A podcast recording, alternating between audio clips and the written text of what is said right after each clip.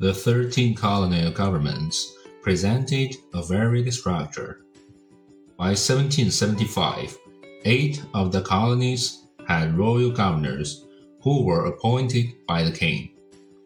Three were under owners of the colony who themselves chose the governor Maryland, Pennsylvania, and Delaware. And two, Connecticut and Rhode Island, elected their own governors. Almost every colony used a two house legislative body. The upper house was appointed by the crown in the royal colonies, and by the owner in the proprietary colonies. It was chosen by the voter in the self governing colonies. The lower house and the popular branch the elected by those persons who owned enough property or qualify as voters. In several of the colonies, the backcountry elements were seriously underrepresented, and they hated the ruling colony clique perhaps more than they did kingly authority.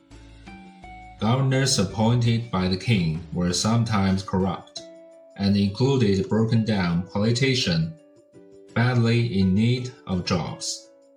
The worst one was Lord Cornbury, cousin of Queen Anne, who was made governor of New York in 1702. He was a drunkard, stole money, and appeared in public dressed like a woman. Administration at the local level was also varied. County government was the root in the plantation South. Town meeting government was the rule in New England, and a modification of both forms developed in the middle colonies. In the town meeting, with its open discussion and open voting, direct democracy worked at its best. In this cradle of self government, Americans learned to cherish exercise of their duties as citizens of the New World societies. Nevertheless, in order to vote, a person had to be a man, own property, and sometimes belong to a certain religion. The wealthy upper class, afraid of giving the masses too much power, were unwilling to give everyone the ability to vote. Everyday life in the colonies was boring and difficult. For the mass of the people, the labor was heavy and constant.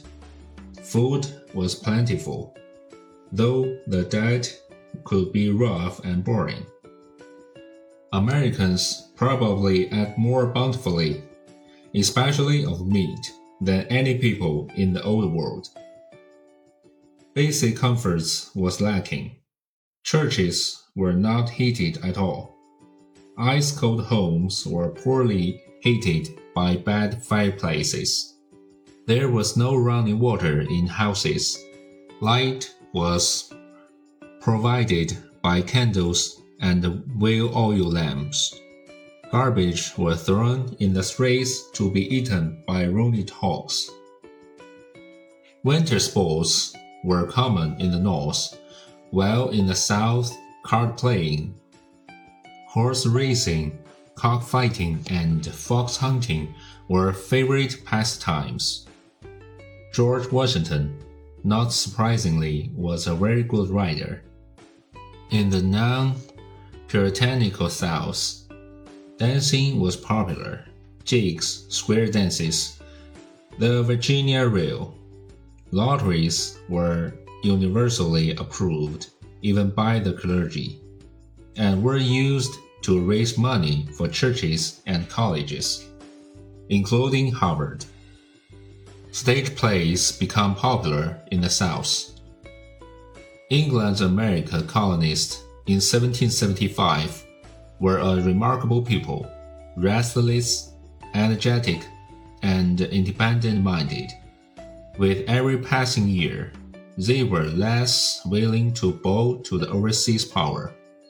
They were like a fast growing and well muscled farm boy who expects to be treated as an adult and not a servant. With a boundless continent before them, and with impressive pioneer achievements behind them, they had caught sight of their destiny and were preparing to grasp it.